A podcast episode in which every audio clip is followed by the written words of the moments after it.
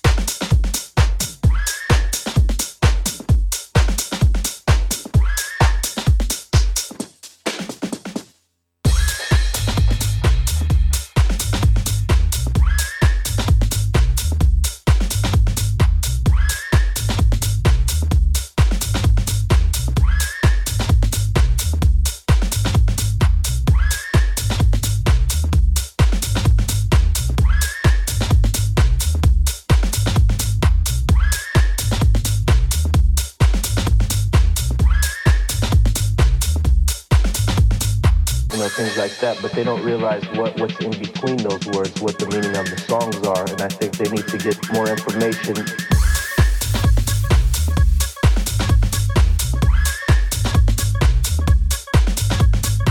and ask us what we're writing about.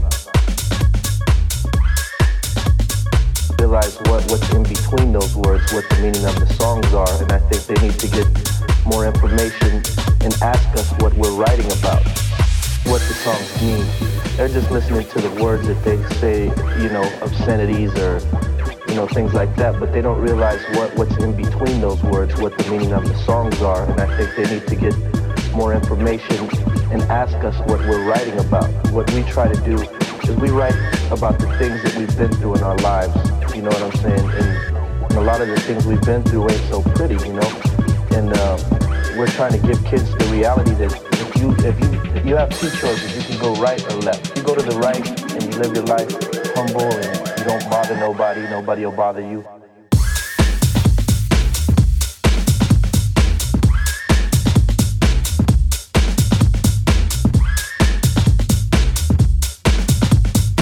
how it happens. This is how we're trying to